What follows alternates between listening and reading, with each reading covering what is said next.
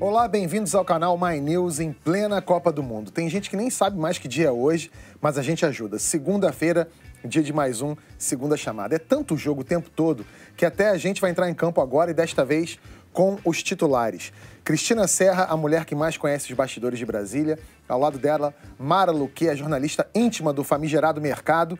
Do lado de lá, Gabriel Azevedo, nosso infiltrado na política, sempre muito bem acompanhado de Marilis Pereira Jorge, que sabe de tudo que está acontecendo no mundo. Se ajeita aí, que o jogo vai começar e você não está sozinho na torcida. Afinal de contas, se mesmo depois do empate o Brasil ganhar o Hexa, quem se dará melhor nessa história? Tite, Neymar ou Michel Temer? Verdade ou mentira? O velho jeito de fazer política vai dar resultado nas urnas? Os velhos políticos terão coragem de colocar o aborto como pauta, como fizeram os hermanos argentinos? O fim da condução coercitiva e o que isso muda na minha, na sua e na vida da Lava Jato. É justo conceder sigilo a delatores? Qual o limite? E falando em limites, o que seria um microchifre para você? E para terminar, uma encarada de mais de 5 segundos pode ser considerada assédio sexual? Oh, desculpa, foi mal.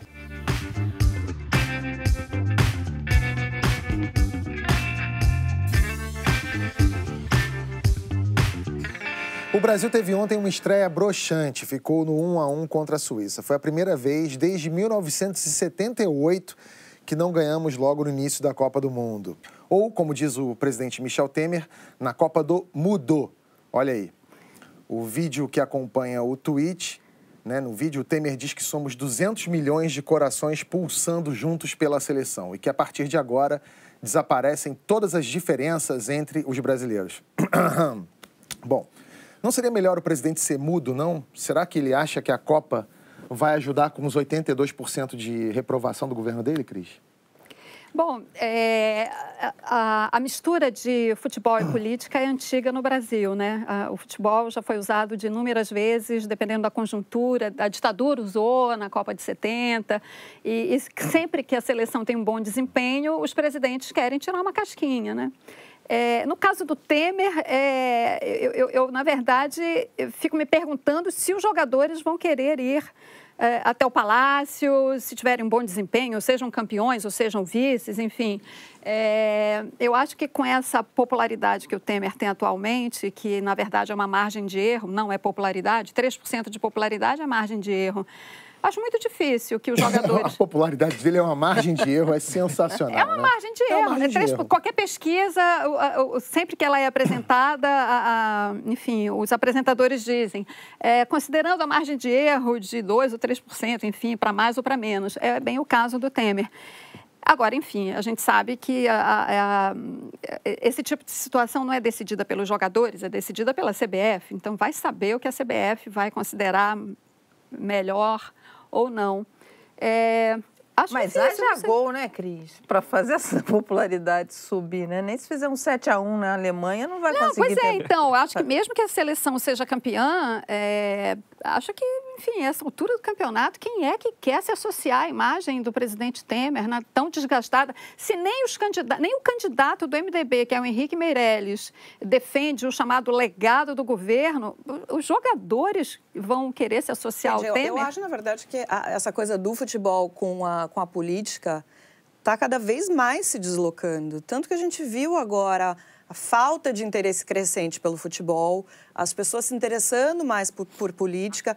E a, da, na semana passada para cá, a gente viu assim, muita discussão nas redes sociais de gente dizendo que era uma, o, futebol uma alienação e outras dizendo não, é só uma diversão. A gente pode estar tá interessado em política, pode estar tá interessado no que vai acontecer nas eleições ali é, em outubro, tá de olho nesse processo eleitoral, mas pode parar, reunir os amigos, torcer a favor ou contra. Tem gente torcendo contra o Brasil, né? Teve, teve uma pessoa, acho que no Piauí, se eu não me engano, é, é, decorou a rua toda, estava com camiseta da Argentina, torcendo para a Argentina, dizendo que não ia torcer para o Brasil, mas está participando de alguma forma dessa Copa do Mundo.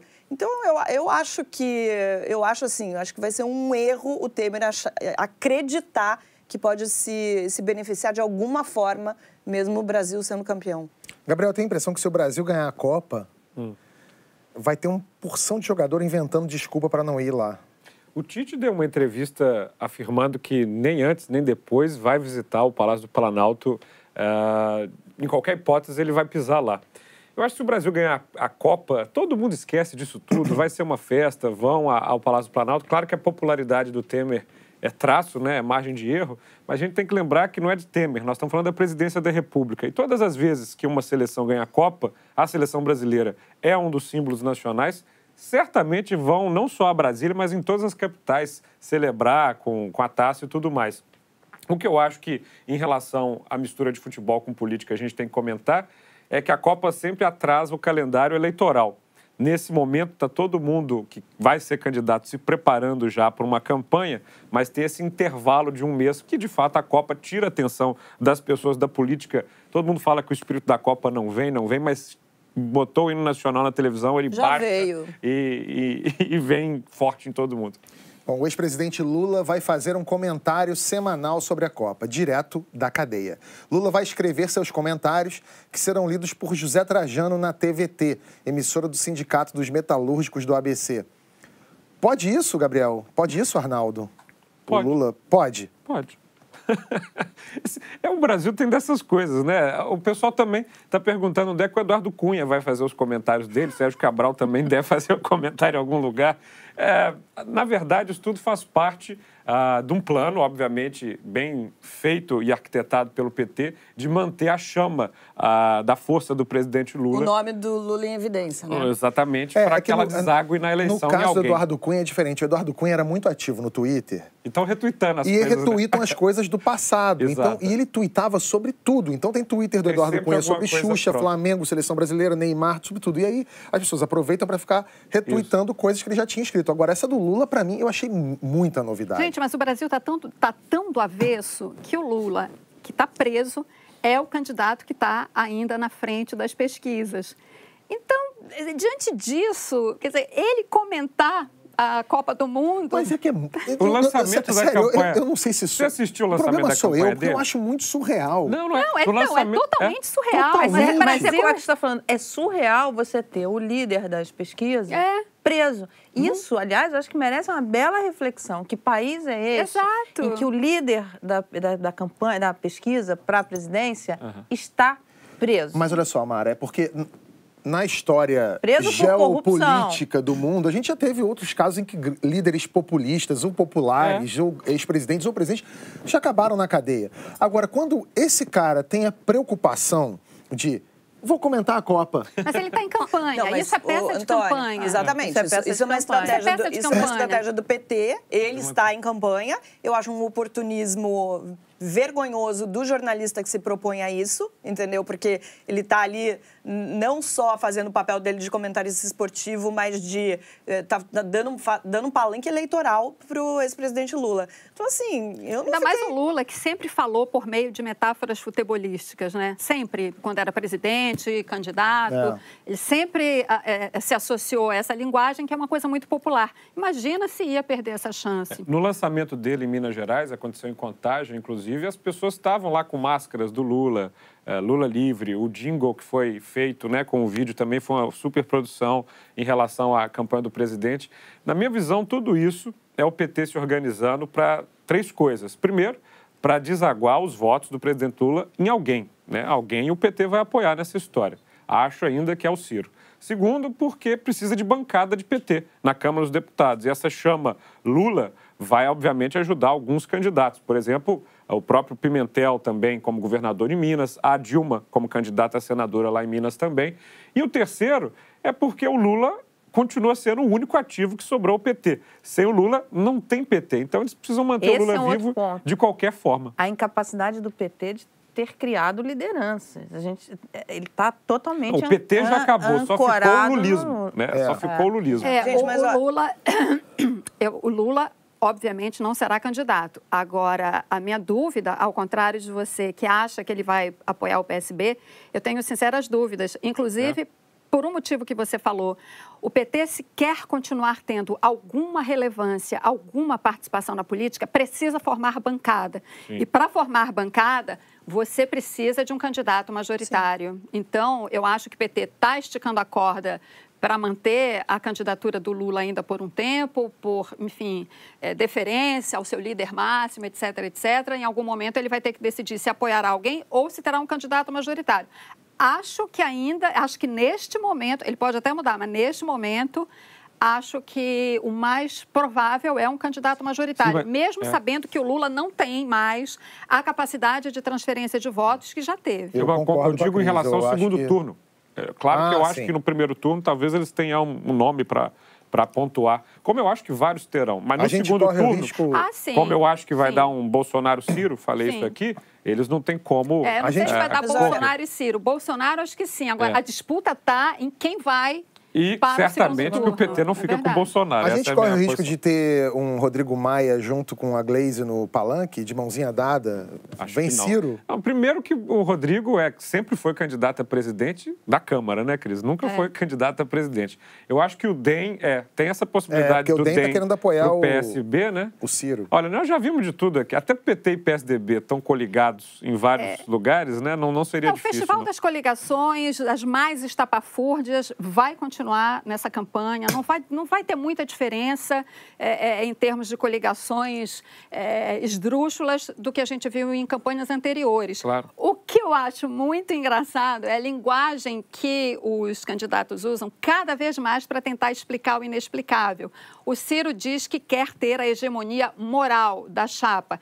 O que eu quero ver é se ele vai conseguir manter a hegemonia moral da chapa dele, se ele fizer, por exemplo, uma aliança com o PP, que está aí Cujo, pintando na tela. Que é o partido que é. tem mais candidatos, Sim. mais políticos implicados na Lava Jato. Então, que hegemonia moral que a gente está falando, gente? Vamos falar português claro? É. Não tem hegemonia moral possível. É o Ciro tentando se equilibrar aí, querendo agradar de A a Z, direita e esquerda. Isso vai ser interessante de ver. Agora, Antônio, por mais bizarro que seja, essa estratégia, como o Gabriel falou, né? A gente tem um mês aí que o noticiário vai estar muito mais focado em Copa do Mundo. Então, é só você abrir os sites dos principais jornais a, o noticiário de futebol subiu todo, tá todo Tudo. em cima, né? A capa dos jornais é isso. O presidente Lula, tudo que ele falar, tudo que ele comentar, vai acabar ocupando esses Exato. espaços que estão com mais destaque então, também. Ah, isso é uma coisa que me interessa, assim, tecnicamente falando. O Lula vai escrever. Eles vão arrumar um cara que imita a voz do Lula para fazer os comentários. vai ser o Trajano lendo. Porque... Eu conheço ele falou, sabe imitar Ele bem. anunciou, no dia que ele anunciou que o presidente Lula, ex-presidente Lula ia comentar, ele disse que vai ter uma pessoa que vai ler é. É, os comentários dele no programa. Mas não com... sei exatamente é, quem é. Saber se vai imitar a voz é. dele ou não. Você né? adoraria, né, que fosse alguém imitando. Gente... Eu adoraria, eu acharia cômico. Agora, o problema é que quando o Brasil estivesse perdendo, eu tinha certeza, tenho certeza que o Lula ia dizer que não sabia de nada. Sei que Agora, gente, numa boa, vocês já viram os vídeos, os fake vídeos? Todo mundo fala em fake news, fake áudio é o que mais tem no WhatsApp, já desde a eleição passada. Eu recebi um monte e eu ficava dizendo para as pessoas: gente, essa não é a voz do Fulano, não é a voz do Beltrano. A novidade, eu acho, dessa campanha vai ser o fake vídeo. Eu vi um fake vídeo do Obama agora, muito ah. Ah, é verdade, é perfeito. Então, é. não custa nada alguém é, fazer um fake vídeo do Lula é, com, com o texto que ele fizer, alguém pode fazer um fake vídeo do Lula fazendo ele mesmo o comentário dele e postar. A Cris dando ideia. É, é mas é, é, é possível, é via... e a gente é. vai ver isso nessa isso campanha. Isso já acontece não, no WhatsApp, os, os, áudios de, do WhatsApp que você Randolph recebe. já teve Exatamente, áudio. Nossa, você receber e falar, gente, não é a pessoa falando. É, tem vários. Teve um, eu acho, também. do Joaquim Barbosa, se eu não me engano, em 2014 não, ou 2016, na eleição para prefeito. Para prefeito, ele apoiando alguém, enfim, não, não lembro agora. E circulou, circulou, e eu recebi da minha, no meu grupo da minha família. Eu falei, gente, para com isso, tá na cara que não é, era. Inclusive, era mal feita Ô, Cris, a reprodução. Tem, tem, fake news, tem fake vídeo e tem fake chegada em aeroporto também. Não sei se vocês viram. Vamos falar disso. E é. chegada em colégio. gente, eu estou há uma semana rindo de Geraldo Alckmin com a ideia estapafúrdia dele é. ter copiado aquela coisa do Bolsonaro dele chegar em aeroporto com as pessoas aplaudindo tá e, fazendo uma claque ali. Eu acho que eh, a campanha do Alckmin entrou em parafuso para fazer uma coisa tão atirando para todo lado, é. copiando, é. né? As redes sociais do PSDB e do Geraldo Alckmin, como disse o Gabriel, mostram essa recepção calorosa do pré-candidato no aeroporto de Brasília e também no aeroporto de Congonhas. As duas cenas, digamos assim, surreais, levantaram a questão: verdade ou mentira? Votaram no nordestino. Tem... É, o PSDB disse que as recepções... casting, né? Ah, o detalhe do chapéuzinho. Você imagina o seguinte, assim, quantas Chapéu pessoas no mundo vão virar e falar, e aí, vamos receber Alckmin no aeroporto? Nenhuma. né? Qual é a animação que Alckmin proporciona para alguém no aeroporto recebê-lo? gente, com todo respeito, aquelas chegadas que a gente viu do, do, do Bolsonaro em algumas cidades brasileiras são cidades menores que têm ali, às vezes, realmente algum, algumas pessoas que se mobilizam, vão, e o WhatsApp ajuda muito isso, e que Não. acabam indo para o aeroporto. Não? Não. É, O Bolsonaro chega em Belo Horizonte, em São Paulo, Rio Ué, de Janeiro, Brasília. Não Belo são só- Horizonte, cidade pequena. Nós vimos tão bem desde então. Não, qualquer cidade. Olha É a só. terceira região metropolitana desse país, atrás de São brincando. Paulo, Rio de Em Janeiro. Belo Horizonte também Belo Horizonte é aconteceu uma isso? multidão. Não, São Paulo também, Rio de Janeiro. Não dá, Não já falei aqui Paulo, no não. programa, não dá para subestimar o fenômeno Bolsonaro. Então, isso é É, real. acho. Tirando o acontece. Bolsonaro da jogada, É. essa história aí do PSDB, o PSDB jura que isso aí é autêntico, verdadeiro, Não é, só que é tudo bem. fake, é, Ok. claro. São é militantes, né, gente? É Não, isso gente do próprio partido. Nem sei se é, porque o PSDB não tem muita militância, não. Talvez tenha contratado. Ah, mas consegue as minhas fontes internas já falaram que isso foi ideia de um marqueteiro. Vou poupar o nome aqui do programa para ele ser contratado depois por outras pessoas. E é uma coisa tão tosca que ele está com duas bolsas. Né? O, o candidato está segurando. carrega. Ele não consegue cumprimentar as pessoas. Né? Ele está lá segurando aquilo. É feio, Ou seja, é a fake. produção não- nem É uma funcionou. produção Agora, ruim. vamos lá, uma- um teatro desse não cola na gente aqui. Não colhe ninguém. Mas cola em alguém? Essa é a minha colhe ninguém. pergunta. Não colhe ninguém, sabe por quê? Porque hoje em dia a, a mídia social é muito rápida na desconstrução. É. Então, a partir do momento que uma coisa tosca E dessa. na construção também, né, Gabriel? Também, não, na construção também, mas na desconstrução ela é fatal. É. Então, na hora que joga uma cena dessa, tantos elementos ali dão a entender que é uma coisa falsa, que isso- nunca aconteceu e não vai acontecer de novo. Por quê? Porque deu errado. E a própria turma que está tentando apoiar o Alckmin me faz assim, meu Deus, gente, mas por que que vocês estão fazendo isso? Então, assim, o Alckmin tentou parti- parti- parti- par- partir para cima do Bolsonaro, quando, na verdade, devia estar preocupado com o terreno de casa. Não sei se vocês viram ontem a foto que o Dória publicou nas mídias sociais. De quem que o, com Do quem que o Dória Flávio- assistiu o jogo da seleção? Com o Flávio Rocha, candidato do PRB à presidência. Ora, Alckmin, vai cuidar do PSDB em vez de fazer esse tipo de cena dantesca. O canal no YouTube Bolsonaro TV divulgou este vídeo do pré-candidato com estudantes num colégio de classe média no Rio de Janeiro. A, a escola disse que não convidou o Bolsonaro para ir até lá e pediu que ele tirasse o vídeo de circulação porque estava mostrando o rosto de estudantes sem o rosto, autorização. O nome da escola. É. É, nós procuramos assessoria do pré-candidato, mas não tivemos uma resposta. Esse corpo a corpo é legal? Cara, Legal no no Brasil sentido tem de- essa jabuticaba que é chamada pré-campanha, né? Ou seja, é, pré-candidatos, pré-campanha, eu peço o seu pré-voto, eu tenho uma pré-filiação, tenho um pré-doação de dinheiro. Os candidatos já estão podendo receber é, pela internet, mas não podem gastar ainda. O Bolsonaro está em pré-campanha há dois anos. Você tem Exatamente. nas cidades outdoor, você tem uma série de coisas. Isso daí, festa de aniversário Bolsonaro, vocês já viram isso? Com bolo, não sei o que e tal. Não só ele, né, Gabriel? Vários. Aquela caravana O Lula, que o Lula pô. estava é, fazendo. Lógico, uma lógico, campanha, gente. lógico. A É. verdade no. Brasil é que deviam logo instituir uma campanha mais longa, como acontece nos Estados Unidos e em todos os outros lugares, porque essa coisa de uma campanha de 45 dias é uma piada. Não dá para se fazer campanha nesse tempo pequeno. Então as pessoas estão aí fazendo campanha. O que acontece nesse caso específico é que são menores, né? É uma escola, eu acho que tem todo o direito de não querer se vincular à imagem do candidato. Mas existe uma zona de sombra, quer dizer, né? é- é- Ele poderia fazer isso. Bom, de acordo com o Estatuto da Criança e do Adolescente, é, não é exatamente permitido, porque você está veiculando imagens de menores, sem autorização Pois dos é, mas pais. essa, essa é a zona de campanha, sombra. é. Você vê no vídeo, fica claro, as crianças Elas querem, vão até exato, é. ele, querem fazer a foto. E aí, é legal? É ilegal? Quem vai responder por isso? Você está lá fazendo, afinal de contas, é, é, a ca- o que cada um fez e pediu para colocar no seu celular é um vídeo privado. Talvez o erro tenha sido a assessoria dele colocar, Colocar. tornar público. E talvez ele tenha que responder por isso, porque está expondo menores. Agora, aparentemente, foi um gesto espontâneo do- É. das crianças e alguns adolescentes já maiores. Então, assim, o, o que, que é errado, o que é certo, o que é legal, o que é ilegal, nesse mundo de mídia social, de internet, tem muita É, zona é de zona sombra ainda. mesmo. E para terminar nossa sequência de pegadinhas, o terço entregue ao ex-presidente Lula na prisão pelo argentino Juan Grabois foi ou não enviado pelo pontífice? Bom, esse caso está mais difícil de decifrar. O perfil do ex-presidente logo postou: Papa enviou o terço a Lula. A agência de notícias do Vaticano primeiro publicou uma nota negando a história e dizendo que o Rosário tinha sido apenas abençoado pelo pontífice. Depois, a nota foi apagada e a agência informou que Grabois disse que queria levar a Lula um terço abençoado pelo Papa, bem como as palavras do pontífice, mas não informou se o Rosário havia sido ou não enviado por Francisco. A gente entrou em contato com o Vaticano, que ainda não respondeu a pergunta. Uh, outro pré-candidato, Henrique Meirelles, é, tem que convencer o PMDB de que está com Temer.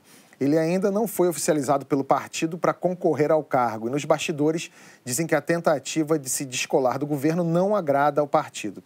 E tem gente até sugerindo o nome de Nelson Jobim para ser candidato.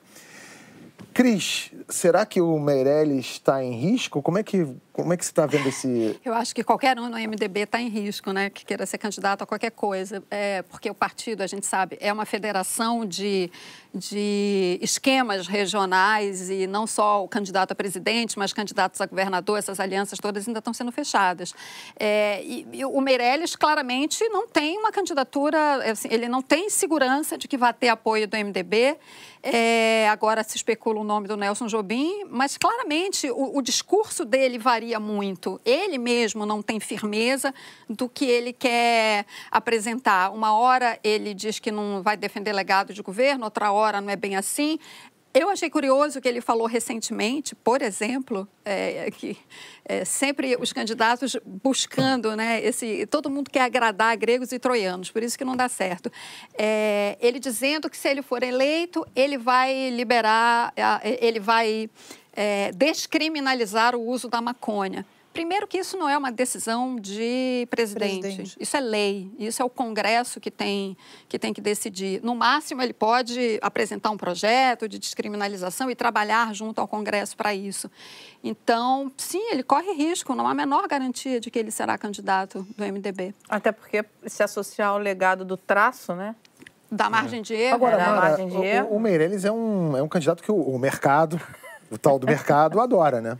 Ama. Nossa, se o Meirelles disparasse nas pesquisas, você ia ver os mercados refletindo essa expectativa. É, que não significa que está tudo resolvido. É, mais uma vez, vamos olhar o que aconteceu na Argentina. Não adianta o presidente ser eleito é, e não conseguir passar as reformas pelas quais precisa. Olha, a questão de aborto, questão de descriminalização das drogas, essas coisas todas, é, não, não, tá na, não deveria estar tá na pauta de um presidente, nem de uma campanha pauta, presidencial. Campanha, né, a campanha presidencial tem que discutir os desafios por, é. por que passa um país que, que é reforma administrativa, reforma da Previdência, é, tributária. tributária, reforma política, essas coisas, mas principalmente essas três, isso é que vai fazer a diferença se esse país vai ou não vai, ou retrocede. E quando eu digo retrocede, é inflação, é juros altos, é, é, baixo crescimento, é não conseguir decolar com esse crescimento. É, esses deveriam ser os pontos é, na campanha presidencial Mara, a ser discutido. Mas mesmo que não sejam as, as pautas principais, concordo com você, mas eu não me conformo que legalização de drogas e descriminalização, descriminalização do aborto não sejam pautas discutidas, porque isso reflete em outras coisas, reflete em criminalidade, em saúde pública. Eu acho que eu, elas eu, deveriam, Eu não estou dizendo que esse, esses temas não são importantes, eles são super relevantes e têm que ser discutidos mesmo, têm que ser colocados em pauta. Mas não na campanha presidencial, porque o presidente, primeiro, o presidente não vai resolver isso. É, segundo, você tem desafios econômicos hoje importantíssimos e que vão ajudar, inclusive, no combate à violência. Essa pauta de maconha, aborto, é uma pauta legislativa Exatamente. que o Congresso Exatamente. e os nossos parlamentares não têm coragem de enfrentar. De enfrentar. E aí mas, que todo... Exatamente. Empurra a batata quente para o candidato a presidente. É. E, e você tem razão, não é essa pauta pauta, não deveria ser essa a pauta principal do candidato a presidente. Mas em toda a campanha, o jornalista pressiona um político a se posicionar sobre esses temas polêmicos. Porque são olha, aí, olha aí o é. político de botando Sim. a culpa é. na imprensa. Não, olha aí. É Tinha que sobrar não, mas é verdade. Quantas vezes um candidato a presidente, em qualquer instância dessa, responde é, numa campanha sobre esses temas. E por que ele não responde exatamente Claro. dizendo que Não, isso mas- não é, mas- isso é uma não, pauta mas não- não é- legislativa? assim, Claro que isso é uma pauta é, de porque, na Congresso. verdade, a gente vive num país que não É. tem educação nenhuma, assim, educação no sentido de as pessoas não estão interessadas nisso. É. Se você pegar o Henrique Meirelles e o, o, o- o próprio Bolsonaro é um exemplo disso, quando pergunta sobre economia pro Bolsonaro, o Bolsonaro fala, não quero saber de economia, não entendo de Ó, economia. então, Mas o a aborto questão- a é questão isso. do O Bolso- bandido é isso. É o outro vai comentar a cota. né? Mas a Que- questão, que campanha isso, é essa, a- gente? aquilo que a Cris falou, da incoerência dos discursos na, na campanha. O Bolsonaro, eu quero ver o Bolsonaro falar para os militares que o coordenador do programa econômico dele defende a convergência dos regimes de previdência. Não vai defende que que uma ampla reforma de previdência, uma previdência em capitalização, enfim, Eu- e que acabe a, a, a, a estrutura. de- Ele vai falar isso A porque... aposentadoria gente, especial dos Gente, militares. olha só, eu quero ver esse candidato É. dizer isso para os militares. É. É. Porque o coordenador do programa econômico dele É, é Ultra- contra. Ultraliberal. É ultraliberal. e é Não só ele, eu quero ver qualquer um dos candidatos dizer isso, né? Olha, eu não sei. Eu acho, eu acho que isso só militares. não está na pauta dos presidentes porque são assuntos polêmicos. A gente tem uma sociedade conservadora e eles querem se descolar de qualquer coisa é, que, que, que os leve a ter que discutir esses dois temas. Só por isso. Porque se isso trouxesse voto, eles iam lá Mas sabe o e que, que iriam é? Eles não usam isso para angariar voto, eles usam isso para tirar voto do outro. Do outro, Exato. é. Então você vai ver num Que debate, é o- normalmente o cara chega pro outro e fala assim: o que, que você acha do aborto? É. Torcendo pro cara dizer que é a É a favor. maior saia justa, é a maior Pra ele perder caixa voto de de um lado ou que é contra para perder voto de outro.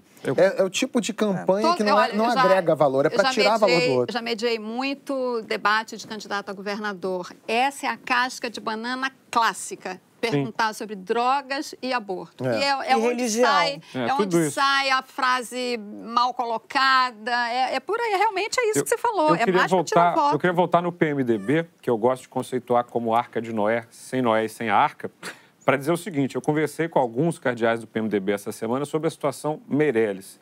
E aí, uma visão um pouco diferente da sua, Cris, no seguinte aspecto: o PMDB não tem para onde correr. O MDB, aliás, não tem para onde correr. Por quê? Nelson Jobim, piada. Isso não existe como candidatura Até certa. viajou, né? Ih, Foi tá passar um aí. mês E- na e Europa. Nelson Jobim já foi de tudo no Pra país. ficar bem longe. Está bem. Segundo, nós estamos falando de um partido que quer sim fazer uma bancada grande no Congresso, é óbvio, para não perder o poder de negociação. E isso envolve o gasto do fundo de campanha que o partido tem para gastar nas campanhas de senador e deputado federal. Se um candidato a presidente tiver que gastar dinheiro na campanha, esse dinheiro sai dos deputados e senadores. E que candidato melhor para ser um candidato do MDB do que um que tem o próprio dinheiro para usar na Sim, campanha eleitoral, como é isso, o né? Meirelles.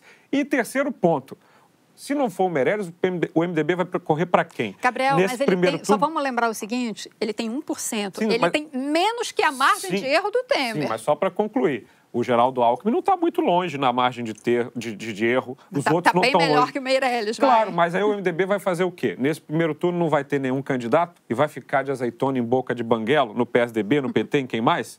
É melhor, obviamente, com o dinheiro que ele tem e vai gastar, subir para 3, 4, 5%, sabe-se lá quanto, e poder ter no segundo turno uma capacidade de negociar. Então, eu acho que essa coisa de MDB, de vamos criar pontes, na verdade, a ponte é é essa única pinguela que tem mesmo. É melhor investir nela. Falando em temas espinhosos, os deputados argentinos decidiram, depois de uma sessão de 23 horas, está permitido o aborto até a 14ª semana de gestação.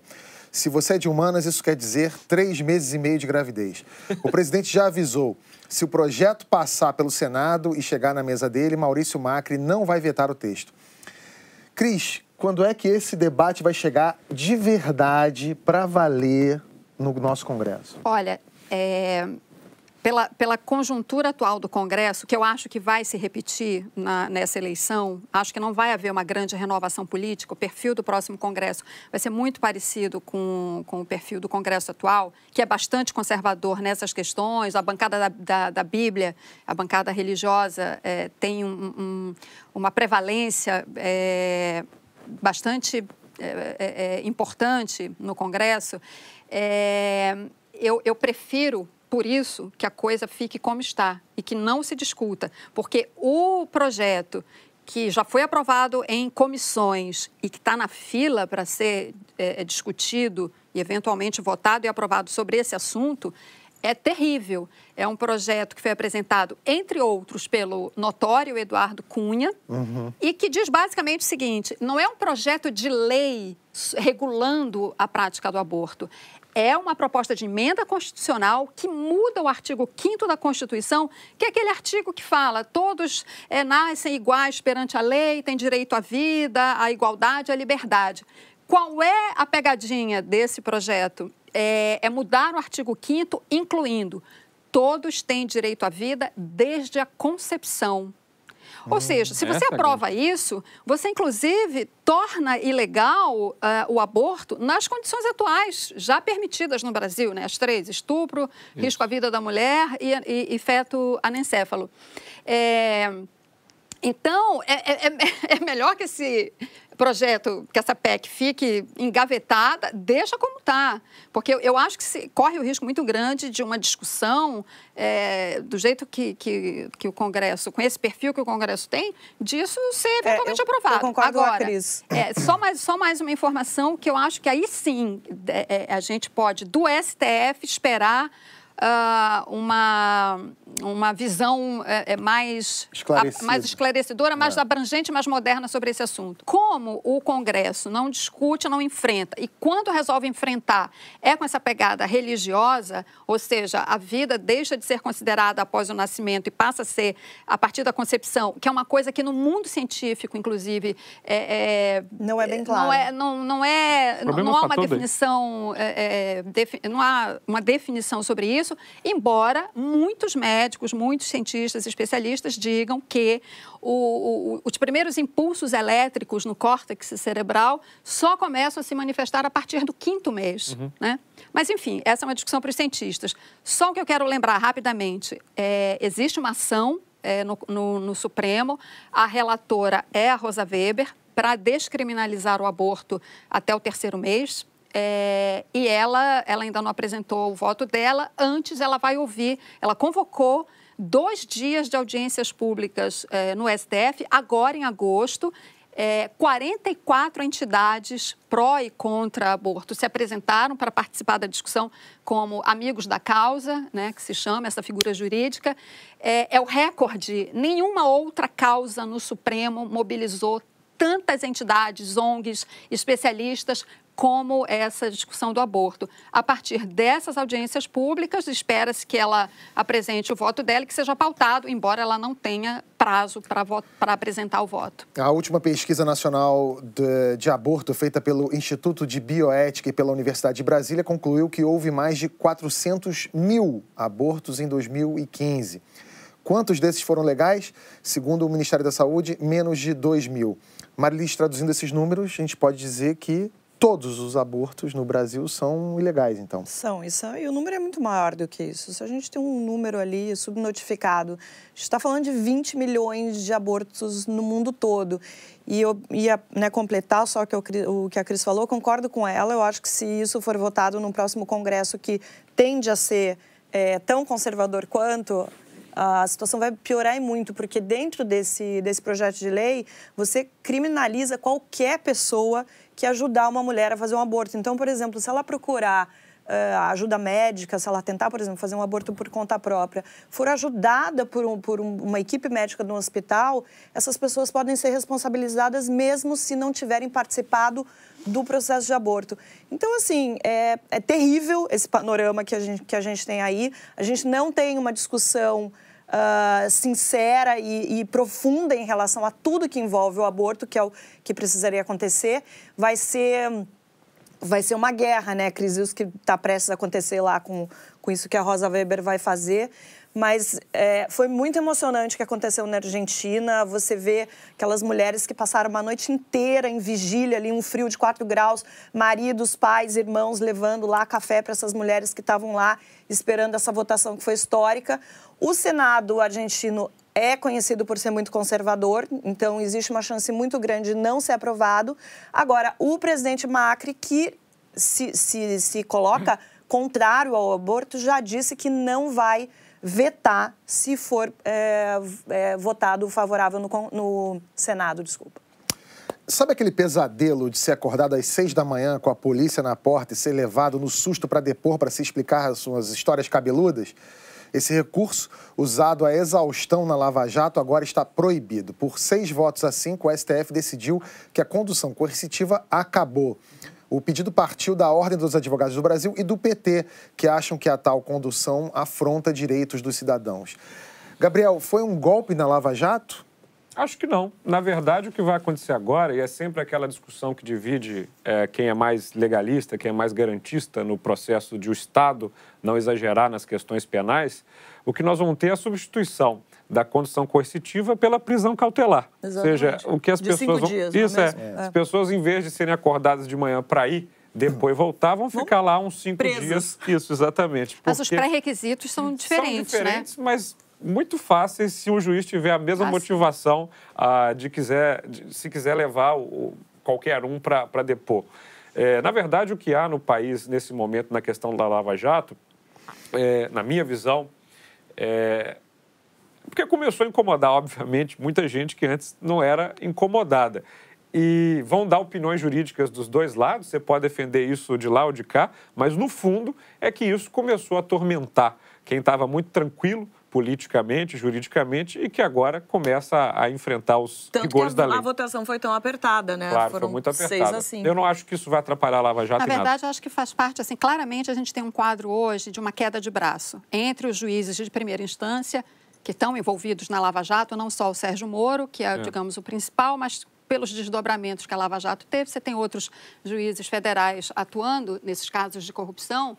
É, e você tem, então, esse polo e tem no STF um polo que tenta, digamos assim, é, você tem, claro, o caso do Gilmar, que é o, o mais polêmico deles, é, que claramente se contrapõe a esse comando da Lava Jato, mas você tem também outros ministros ali que veem exageros na Lava Jato, que veem um, um- um exagero no cerceamento do direito de defesa e tal, tanto é que deu 6 a 5. Não Sim. foi só o Gilmar, É. né? Ele era o relator, já tinha assegurado a condição coercitiva, mas não foi uma decisão monocrática, é uma decisão do plenário que espelha um, a- bem a divisão do Supremo, né? Mais uma vez, uma decisão difícil por um voto, 6 a 5.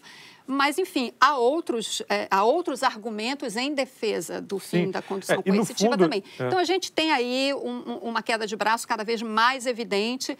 É, você poderá dizer, ah, mas o Gilmar quer enfraquecer a Lava Jato. Bom, o- me chamou a atenção é, hoje o ex-diretor-geral da Polícia Federal, Leandro Daello, que foi o cara que, quando a Lava Jato começou, era o diretor-geral e deu um impulso muito grande à Lava Jato, ele disse, a Lava Jato tem material para mais cinco anos, pelo menos, Ah, de mais. investigações, prisões e delações. Então, a Lava Jato tem muito fôlego ainda. E tem mais Lava Jato. O juiz Sérgio Moro impôs uma trava proibindo o uso de provas obtidas pela operação contra delatores de nove empresas que re- reconheceram crimes do passado e passaram a colaborar com as investigações. A decisão restringe o acesso da Polícia Federal, Banco Central e vários outros órgãos a essas informações. É, é função, Mara, do, do juiz é, Sérgio Moro proibir isso? Ele tá, você acha que está avançando uma linha? Você sabe que na Receita Federal existe uma. é, Os auditores da Receita, você tem gente muito bem preparada, gente que está muito empenhada em apurar e, e, e fazer todo o trabalho. E, e há uma, um descontentamento lá justamente das impossibilidades. Porque, porque como é que esse pessoal trabalha? Cruzando informações. Quando você não tem acesso a essas informações, fica muito difícil de você conseguir pegar as coisas. Então, todas essas, essas medidas que acabam. Pô, hoje está no jornal, por exemplo. é- é uma, é uma situação muito delicada, mas hoje está no jornal, por exemplo, aquela, uma liminar que garante, está tá no, no valor econômico, está na capa do valor econômico.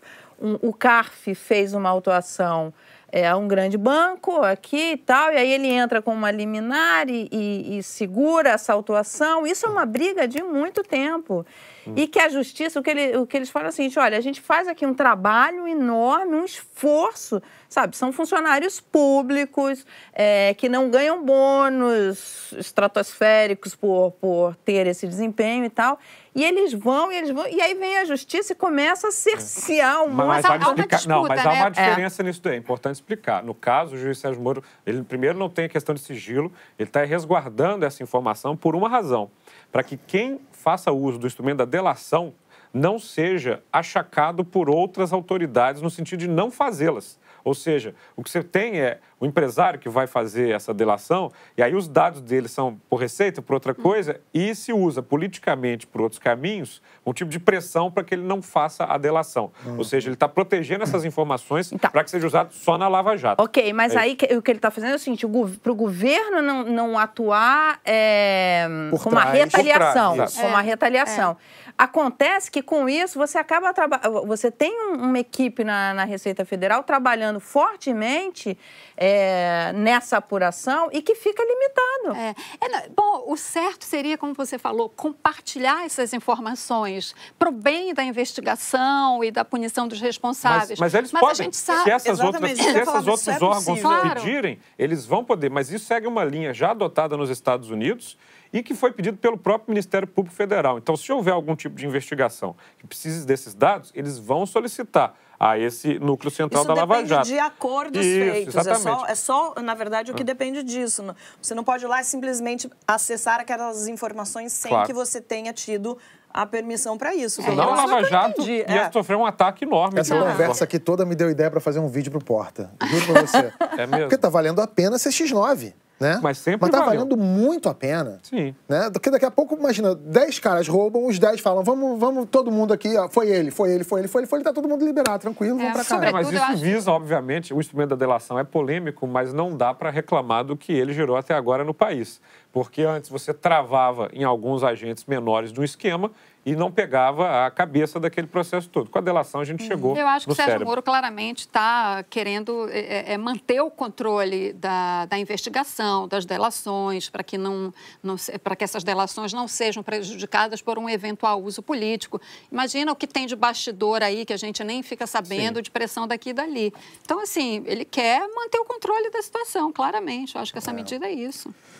Bom, é, qual é o rosto de Deus? Se Michelangelo estiver certo, Deus é um ancião barbudo e que nem na pintura, né, na, na Capela Sistina, essa aí, ó, representa a criação do primeiro homem, Adão. Mara, se for perguntar para suas fontes, eles vão dizer que Deus é o mercado. né? Agora, é, psicólogos de uma universidade americana perguntaram a mais de 500 cristãos qual era a cara de Deus. O resultado foi esse aí. Um retrato falado de um homem jovem com um sorriso de meio de Mona Lisa e um cabelo cortado, sem barba, um cara gente boa. Cara de brasileiro. É meio Brad Pitt aquilo ali, Volta gente, lá pra sem gente ver cabelo. essa cara de Deus aí pra gente fazer uma análise. Olha aí. Ele, ele lembra uma espécie de Bruno Chateaubriand com, com um Gugu Liberato. Não tem um ascendente Gugu Liberato ali? Acho uma cara passaria por brasileiro tranquilamente. Essa, essa é uma coisa interessante, porque é, as pessoas. é, o que eu vejo, assim, pelo, pelo que as pessoas falam, é que Deus, para eles, é um senhor barbudo que está em cima de uma nuvem falando: não faça isso, não faça aquilo. Tem o, o Porta, tem um. é, tem um sketch com. Acho que é o Gregório, é Deus, né? E aí o, o Fábio, não sei, alguém chega e pergunta: Deus, mas tem uma fome na África. Não, não, não, eu estou resolvendo aqui a Ah, é questão. de- verdade. Sabe? Ele- Eles acham que Deus está preocupado com quem você dorme, com quem você transa, sabe? Acha que Deus é um senhor em cima de uma nuvem falando, não, você não pode dormir com fulano, você não pode, sabe? E, e isso é, é tão... e isso tem muito a ver, eu acho que a construção das religiões, né? Acho que as religiões É, fazem, bom, a- a- essa pesquisa aí trouxe uma conclusão curiosa. A imagem de Deus pode depender da posição política do fiel. Para os conservadores, Deus é mais masculino, mais velho e mais poderoso que para os progressistas, né? Outra conclusão são pessoas mais jovens veem Deus como mais jovem também. Faz sentido isso para vocês? Como é que vocês imaginam Deus? Ou vocês não acreditam em Deus? Eu não sei qual é a religião de vocês, nunca, me- nunca me preocupei com isso. Olha o político se ferrando, né? É, agora eu quero ver. Eu não tenho nenhum problema, porque eu já disse que se eu precisar mentir para ser político, eu realmente vou deixar de ser seu menor problema. O eu quê? fui Mentiroso ou político? Político. Ah, tá. claro. Eu fui batizado, primeira comunhão, tudo isso numa família católica mineira, mas eu não tenho uma religião hoje, eu não professo uma religião e adversários gostam muito de usar isso contra mim, né? Falando, ah, pessoa que não tem religião, não tem princípio, é ladrão, tem bandido, moral. mas não tem moral. E quando eu vejo uma cambada de bandido em nome de Deus aí, que é uma coisa impressionante. Mas então você não acredita em Deus ou você imagina um Deus de uma certa maneira? Não, eu não professo nenhuma religião, eu não tenho nenhuma crença e, enfim, que os adversários usem esse vídeo à vontade como usarão.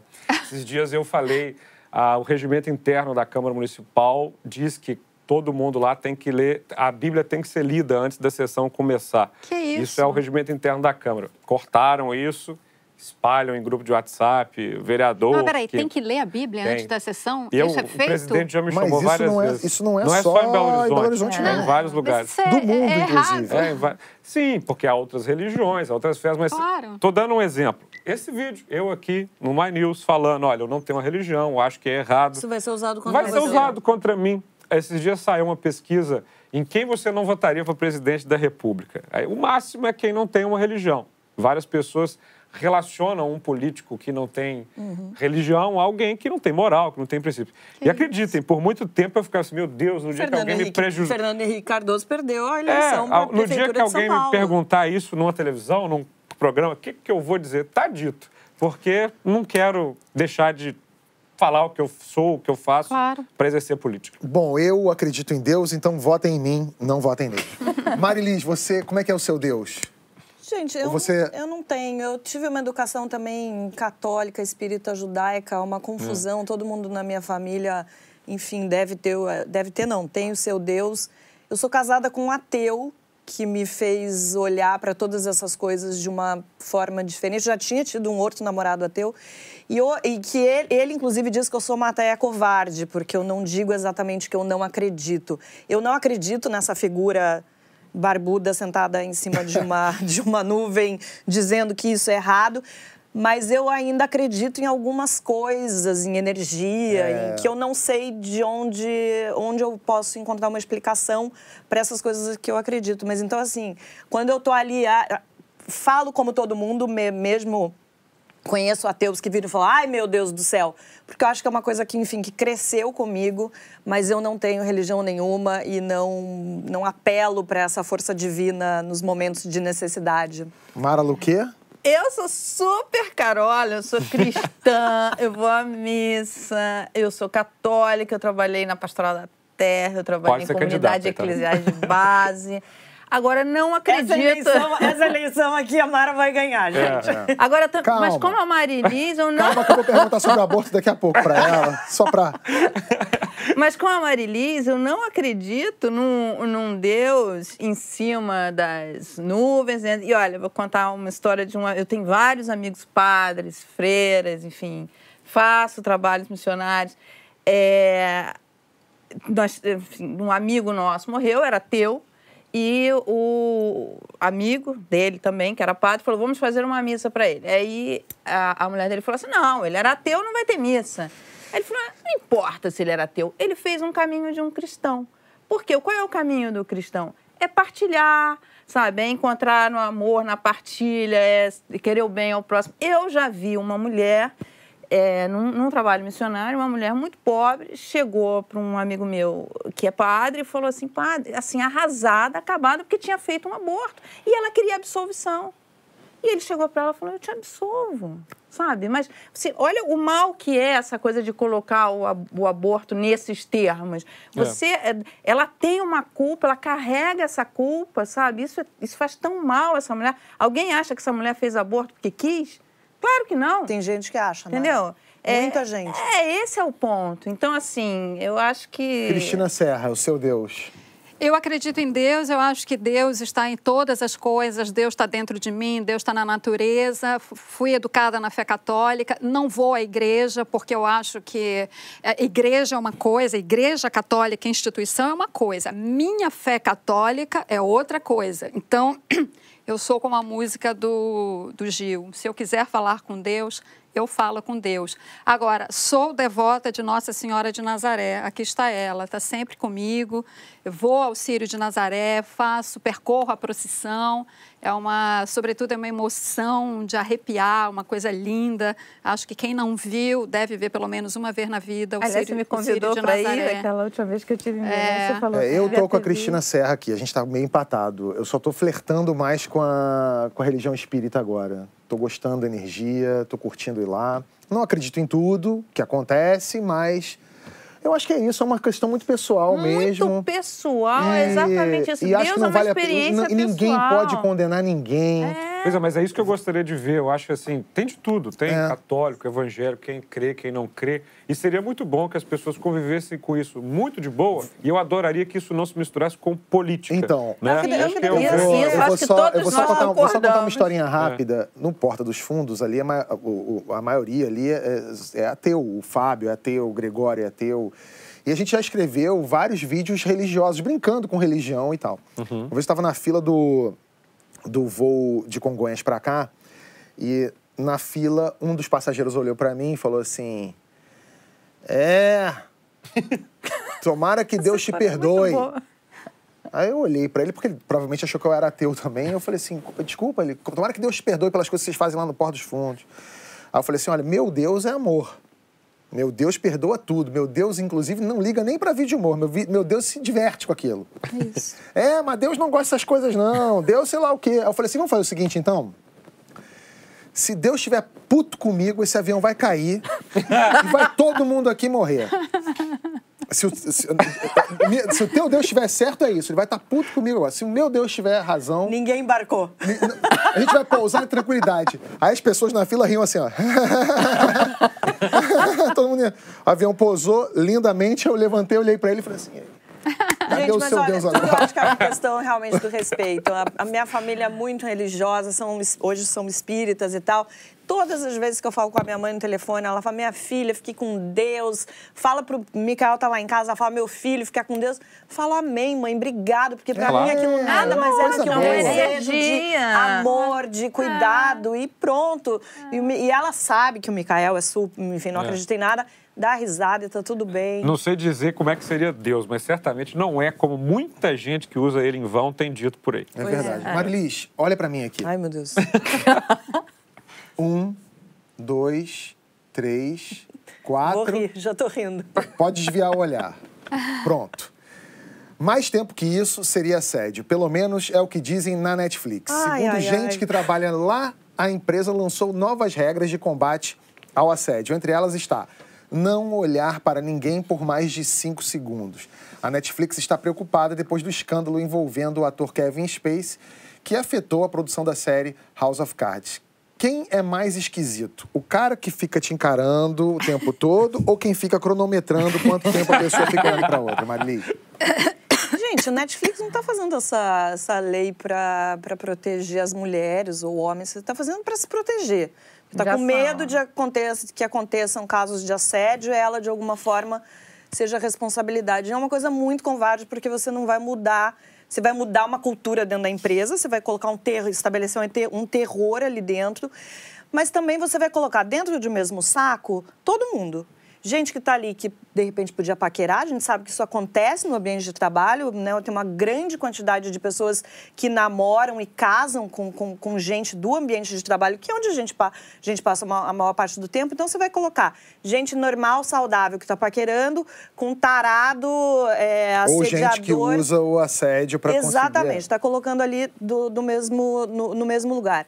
E uma coisa que me incomoda muito, Tabet, é que eu acho que você coloca a mulher sempre numa postura vulnerável, sabe? Tira dela o, o papel de protagonista da sua vida amorosa e sexual. Porque fala assim, olha, não a gente vai te proteger. E eu acho que tem uma, li uma linha muito clara entre o que é assédio e o que é paquera. As pessoas precisam en- aprender a trabalhar com isso e não entrar nessa onda que eu acho muito perigosa de puritanismo, que é você colocar cada vez mais regras na forma que as pessoas se relacionam no ambiente de trabalho ou social, qual vai ser o primeiro passo? Daqui a pouco só escolher com quem você vai se relacionar, né? Os pais vão começar a escolher de novo com quem as Pois pessoas é, vão se concordo relacionar. com você. Vo- Vai voltar a coisa da, da- da- que ainda existe, mas da, da obrigação da mulher em se casar virgem. Eu acho, na verdade, que é, isso é muito mais danoso para a mulher do que para o homem. Você não está penalizando o homem. O homem,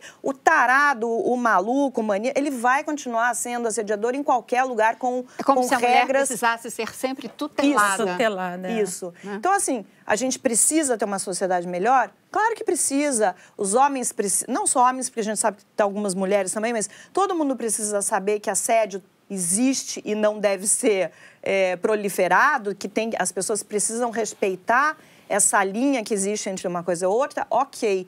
Mas não dessa forma. Agora, Outras- é, é- é, assim, é, é muito claro aquilo que você falou, o que é assédio, o que é paquera, porque assim, o assédio pressupõe necessariamente uma relação de poder.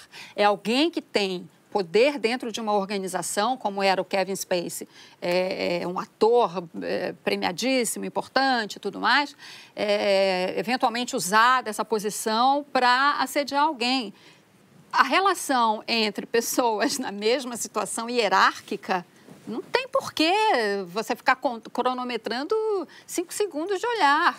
Eu, você, eu vou te olhar cinco segundos, eu estou te paquerando. Pode olhar à vontade, nosso, né? Eu quero te olhar cinco segundos, você quer me Olha, olhar? cinco, Beleza, dez, quero olhar para 15. Marilis cinco segundos. Eu estou Mas paquerando que a Marilis. Eu acho que a gente tá, já está tendo alguns, alguns episódios que está tendo um turning point de olhar para isso e falar assim, calma, gente, nem tudo é assédio, nem tudo precisa ser exposto, é, é, mostrado. Por exemplo, a gente teve o caso do Aziz Ansari, que foi jantar com uma garota, o, foi um encontro que foi, um- foi terrível, ela detestou. Só que quando você vai ler o relato dela, você fala, gente, isso foi um encontro péssimo, ponto, apenas. É. Entendeu? Ah, porque o cara fez, ele tirou a roupa. Mas assim, até então, ali eu tava lendo relações que acontecem aos milhares. Ele não a forçou a fazer nada. Ela reclama, inclusive, que na hora do jantar ele, tá, ele pediu um vinho tinto e, E nem, perguntou pra, nem perguntou para ela e ela, na verdade, queria beber um vinho branco. Falei, Se olha, posiciona, gente, né? você sabe uma mulher posiciona. empoderada. Posiciona, Você vai falar assim, olha, Não, desculpa, obrigada. eu quero um É, vinho quero um vinho branco. branco, é. Entendeu? Então, assim, as mulheres precisam, de fato, usar esse poder que a gente vem aí conquistando Pleiteando. e pleiteando e conquistando, Uhum. de fato, em situações dessa. Tem que saber se Os defender, ho- né, assim, a gente não pode imaginar que vamos... É, é. A gente não pode imaginar que a gente vai viver num mundo perfeito, que todos os homens vão agir da forma que a gente quer. Vai ter encontro ruim, vai ter trepada ruim. Pode falar trepada? Não, vai ter pode trepada falar horrível. se você então, quiser. Vai ter ruim, no dia seguinte a gente vai lá falar, puta, que merda que foi aquilo. Mas não, não significa que todas essas histórias precisem ser expostas, É. porque nem tudo é assédio. Olha, nem se esse todo caso, homem é estuprador. se esse jantar que você falou foi um- uma violência, eu vou começar a relatar os meus almoços com a Mara Luqueira. Porque eu vou te falar, são as piores experiências. Eu peço um prato, ela pede o dela e ela vai e come o meu.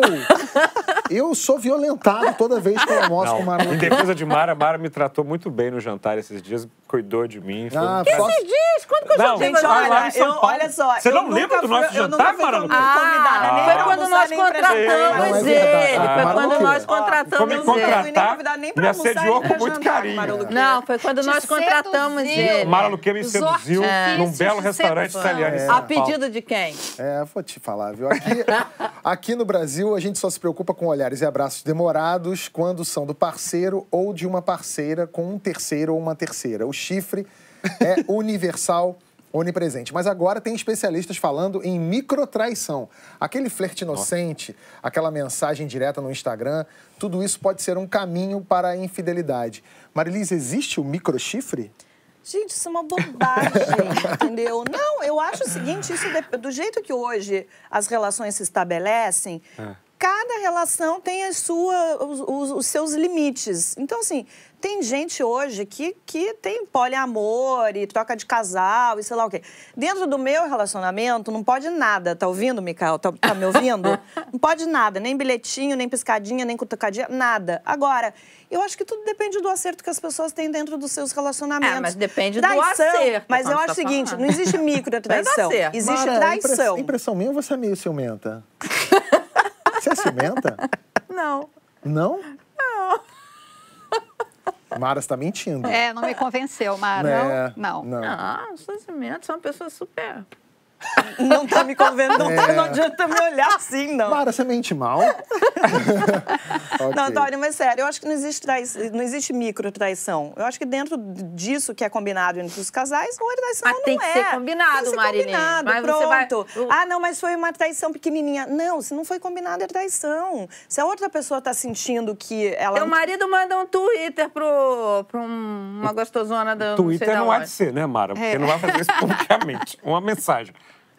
É, uma mensagem. é verdade. Manda um inbox. Eu acho que vai. tudo depende É, da um combinação. Manda É. o WhatsApp. Mas aí você pega e fala, não, não, não dá. É micro Ah, Eu- você fica eu- meio bravo. É. Você fica Não meio pode, não Você fica micro bravo, Você fica né? micro É. É só quando putinho. você é quando você só coloca uma, a, a- pontinha. É, não existe. Atenção, você brasileiro que está na Rússia, se perceber que as russas não estão te dando mole, não se sinta mal. Pode ser que elas só estejam seguindo o conselho da deputada comunista Tamara Pletniova, que pediu as que as russas não transem com estrangeiros, principalmente se forem de uma raça diferente. O risco, ela diz, é que essas mulheres se tornem mães solteiras de filhos mestiços, que sofrerão preconceito por toda a vida.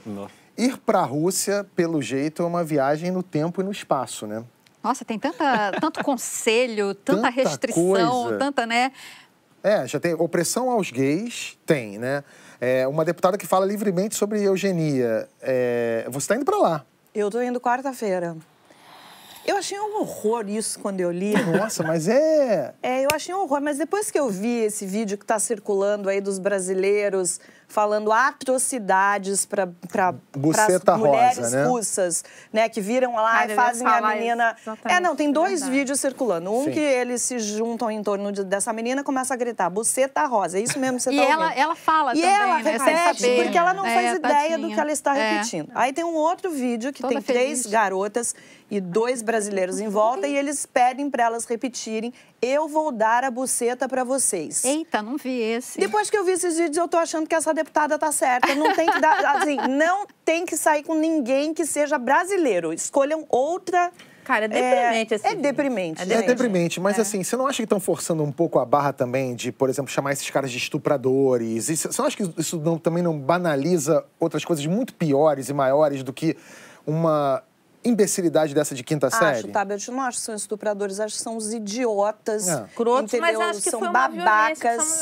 Eu fiquei incomodada quando eu vi o vídeo. Não, eu fiquei incomodada também, mas eu acho que há um exagero de. ah, É isso, gente. Quando a gente é, começa a achar que tudo é assédio, a coisa se perde. Achar que isso daí também é, ah, é apologia ao estupro. Isso não é uma apologia ao estupro. Isso é uma imbecilidade, uma infantilidade de um É, bando é de uma babaca. brincadeira de quinta série. Entendeu? O vídeo é quinta série, exatamente É. isso. Mas a Rússia não é não. Né? A Rússia, eu já fui à Rússia algumas vezes, gosto muito. Moscou, te passar umas dicas lá de Moscou e São Petersburgo, são bons lugares. É, já fiquei com russas e são, na verdade, na minha visão, um pouco frias. Não só pela temperatura do país, mas até violentas um pouco, assim, que a gente está acostumado Eita, com como assim, estilo... violenta? Gabriel, Não, não. não, tô, fa- não, tô falando em relação Eu tô, ao eu país. tô bastante interessado nesse Não, eu quero falando saber. como- Não, eu quero. Defina violentas. Violento é o seguinte, a mulher brasileira, ela, pelo menos, não sei se vocês concordam aqui, elas gostam, né, de beijos, abraços e carinhos sem ter fim. Claro. As mulheres russas... Gostam de eu- coronhada, granada, tiro e bomba. Não, É são o- meio... Tiro, porrada e bomba. Calinca, calinca, aquela coisa mais, mais firme, assim, digamos, entendeu?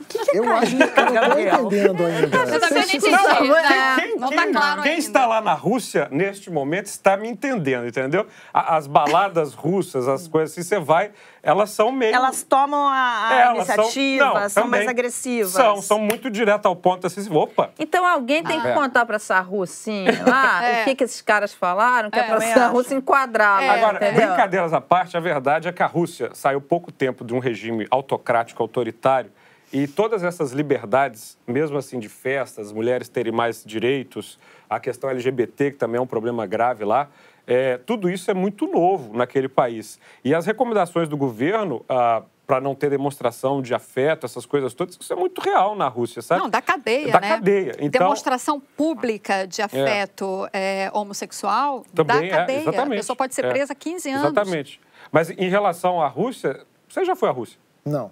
Se vocês forem, converse com qualquer brasileiro que foi à Rússia, você sente uma diferença visível cultural entre a mulher brasileira e a mulher russa. É, Mas isso acontece no É, mundo é todo, como qualquer pessoas- no mundo inteiro. Mas as italianas e as espanholas lembram mais as são brasileiras, por Ah, exemplo. elas- Latinos, né? Uma, É, uma cultura, é uma cultura diferente. É. Mas assim, é realmente assustador essa, essa, isso que essa deputada falou. É- é- é- parece bastante abs- absurdo. É absurdo, a gente jamais falaria Tem se um isso tivesse... precedente lá, né, das Olimpíadas de 1980. Existe essa expressão lá, filhos da Olimpíada. Mulheres russas que tiveram relações sexuais com atletas, seja negros de origem latina, e ela, é, é, esse caso se se refere, essa, essa declaração dessa deputada russa, exatamente a isso, porque ela diz que essas crianças nascidas é, dessas relações são discriminadas na Rússia, podia- os é, pais mas aí- abandonam, Alguém podia contar pra as deputada mães, que as mães são camisinha, né? discriminadas. Não, mas não, Podia falar pra ela mas que não pode é, fazer mas não é só isso. O- é- é- isso me lembra muito aquelas manchetes da Globo.com que você lê assim: mulher morre por causa do celular. E aí você vai ver, ela não morreu. Quando você lê a manchete, você pensa assim: se ela estava no celular, se ela explodiu, arrancou Sim. a cabeça dela. Não. Uhum. Ela foi assaltada num lugar e tomou três tiros por conta de um celular. É. E aí, a gente está entrando numa viagem muito louca. Quer dizer, a deputada, o problema para ela não é o preconceito.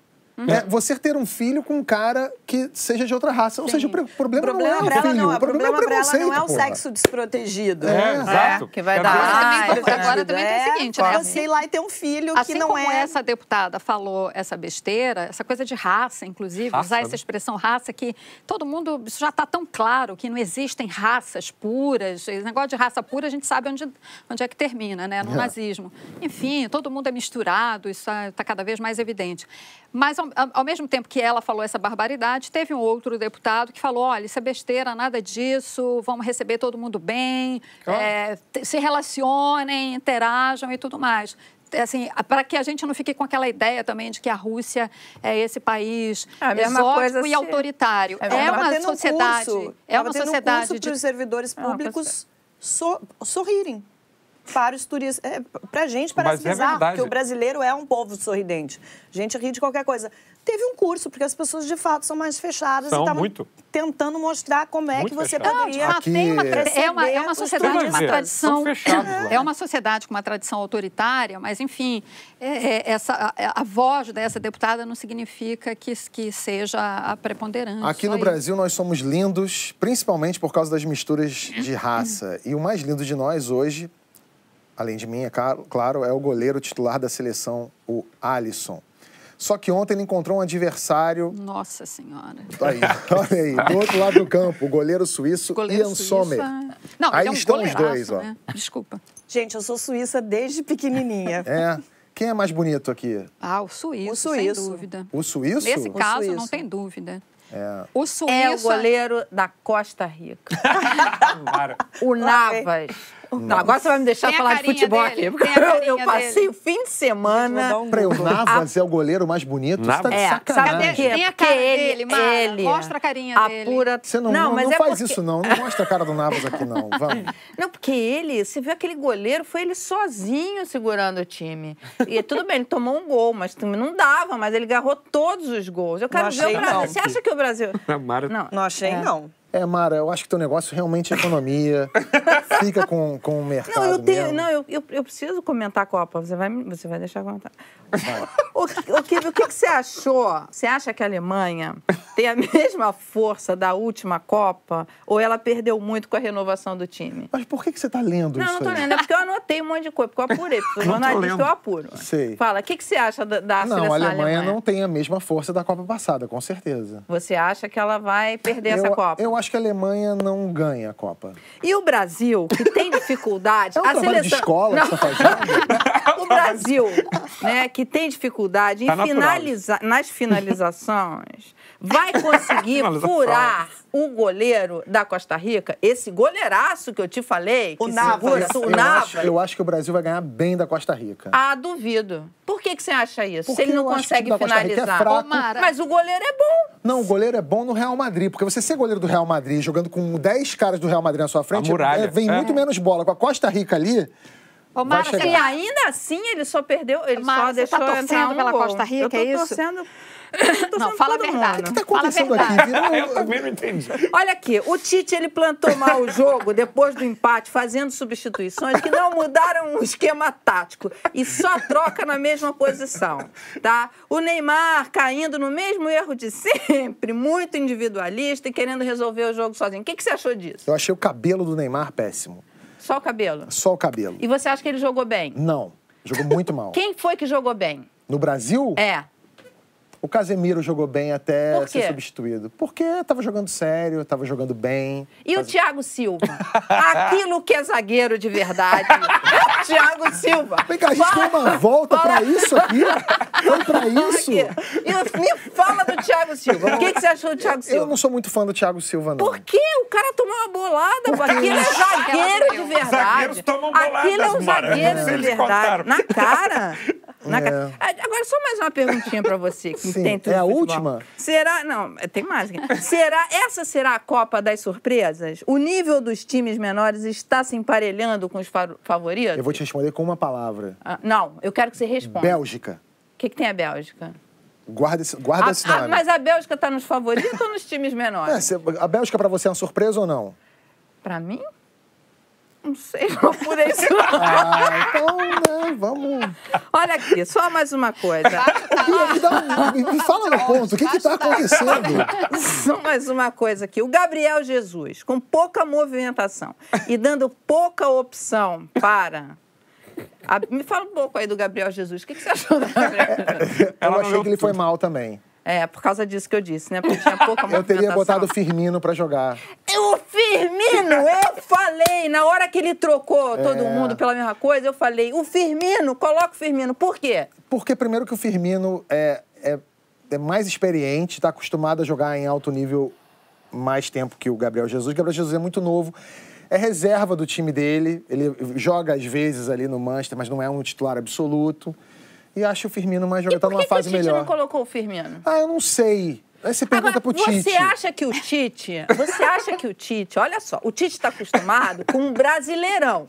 com coisa que ele vai, O que que deram ele pra vai Mara? crescendo, vai crescendo, vai crescendo. A Copa Eu tô achando que eu tô é sendo uma vítima coisa- de alguma Não, tem o pegadinha espírito aqui. da Copa, tem a pomba gira da Copa. quieto, Porque pomba gira da Copa. quieto, que eu preciso saber isso aqui. Impressionante. Agora, peraí que eu vou comentar esse jogo.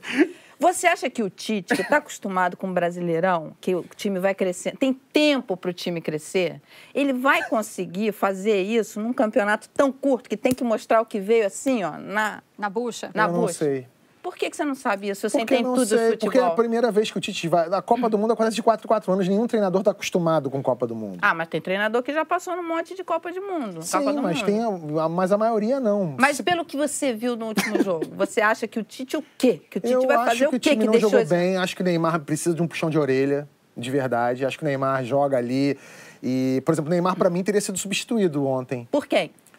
Por qualquer. Por, o, o Douglas Firmino. Costa, por exemplo, é um cara que poderia jogar melhor que o Quem? Neymar. Douglas Costa. Ah. Tá na reserva, você não sabia? Sabia, Tá, lógico. claro. tá na reserva, podia jogar melhor. O Neymar cavou muita falta, prende muito o jogo. É individualista? Fica buscando falta o tempo todo. O Você acha do- que falta ele dividir o jogo lá com o Ah, eu acho. O Neymar jogando ali. Ele olha pra trás, tem o Marcelo. Do lado dele tem o Felipe Coutinho. Ali na frente tinha o Gabriel Jesus ou o Firmino. Ele pode tocar mais a bola, ser mais rápido. Ele fica que ele não buscando toca a falta a o tempo todo, quer muito protagonizar. Não... E por que, que ele fica. Ele é tão individualista? Porque ele é vaidoso. É. Agora o Miranda. Vaidoso é, porque aquele cabelo. Tá bom, já O Miranda, hora, o Miranda, embora tenha sido empurrado, poderia ter resolvido melhor? O Miranda? Ah, eu acho também. Eu não, eu não acho que o Brasil não foi roubado. Todo mundo fala que o Brasil foi roubado. Pra mim, ah, o pênalti no Gabriel Jesus não foi pênalti. É. E o gol ali, o cara deu um empurrãozinho de nada ele também tá segurando o cara aqui atrás, é do jogo. Não, teve uma Perdemos o hora, jogo teve na- uma hora que o Gabriel Jesus foi o jogo na segurado moral. na área que o VAR realmente estava cego. Não, eu não lembro o nome do jogador suíço que segurou o cara lá. Aquilo era falta, claro, não foi dado. Pra mim não foi falta, Ah, não. Pega Gabriel. a foto, aquilo não é nem a falta, é encoxada. Não, pra mim não é falta, não. Vamos falar só uma coisa disso que a Mara falou, a questão do, do- das surpresas. Desde que eh, os times se classificaram, eu acho que eu já escrevi isso lá atrás. É, todo, toda a Copa é a mesma coisa. Quem são os favoritos? São sempre os mesmos favoritos. Se, tra- se trata da Copa hoje, em 2018, como se tratava há 30 anos, sempre você sempre coloca ali os times mais é, que sempre foram clássicos. Mas veja só, nem Itália está nessa Copa. Então, assim, o que eu vejo é que cada vez mais, não é que vai ser uma surpresa, todos os times chegam mais ou menos na mesma. Isso porque os jogadores das seleções estão jogando nos times internacionais, isso. não é isso? Aí, Marília. Porque tem mais intercâmbio, os jogadores estão jogando, os técnicos estão também. eu tendo a concordar com você até a página 3, porque até hoje só foram oito seleções campeãs de Copa do Mundo. É. Nun- Nunca variou muito disso. Sim. Então, É, só a vou- grande novidade recente foi a Espanha. Ah, que que cê- aliás, o que você achou do Portugal e Espanha? É, Desenvolve não, não foi Portugal e Espanha, foi Cristiano Ronaldo e Espanha, né? foi o jogo. Então, mas o que, o que eu acho, na verdade, que a gente está cada vez mais perto, pode ser que não seja nessa Copa, mas a gente está cada vez mais perto de ter um campeão do mundo que será para o mundo uma grande surpresa que não seja um desses times Bom, a FIFA tá- tradicionais. Costa Rica é com só isso. Navas, é porque só um isso, bom é só isso goleiro- que eu acho, Calma, entendeu? Segura a paixão pela Costa Rica. É, eu acho que a Da- Daqui duas Copas é que eles vão fazer mais Então, sei lá, seleções? A sua, a sua Vão- aposta é isso, Na próxima, É. né? Na Gente, próxima a gente já tem uma Costa a Rica nas quartas de final na última Copa, então... Bom, e se você é igual a Mara Luque e só assiste aos jogos para observar tantos atributos no campo do seu goleiro Navas, deixe seu comentário pra gente aqui. Pra você, quem é o jogador mais bonito da Copa, além dos goleiros ali, o Alisson e o Sommer. O segunda chamada desta semana fica por aqui, graças a Deus. Torcendo pra você se inscrever no canal e contar pra todo mundo que você conhece do My News. Quinta-feira tem o Economia Genial com esta. é, E eu vou falar de quê? Expert. Futebol, que eu não falei na passada, porque era Vai mudar, vai ser dólar. Futebol é Genial, com Mara Luque. Futebol Ela é vai... genial. Futebol é genial com Mara Luque. E na sexta, o É Pessoal com a Thaís Hered. A gente volta na semana que vem. Tomara com um joguinho melhor do Brasil pra falar aqui, né? Porque Tomara. esse de ontem Ah, é foi. com a Costa Rica, né, que ele vai jogar. Ai, vamos ver. Eu, eu, E com eu botei, no meu de bolão eu botei Marilis, 2 a que 0 tá- mas eu, eu tô Você vai arrependido. Arrependido, porque o Navas, vou eu tô torcendo pelo Navas, empate. acabou. o Tchau, Navas gente. não Precisa vai falar deixar russo já? passar gol. Tchau. Pode, o Brasil não pode Não, o, Na- o Navas merece. Não, não Não sei falar Não, mas o nada. Tem não que cantar em russo. Ah. Duas? que que é? Eu pergunto se você falar russo. Não sei falar Ensinar as palavras pra Marilis em russo pra ela sobreviver lá. O último que ensinou a russa a falar, que deu. Não, mas eu não. Cuidado. Cuidado Eu, namorei a filha do cônsul da Rússia.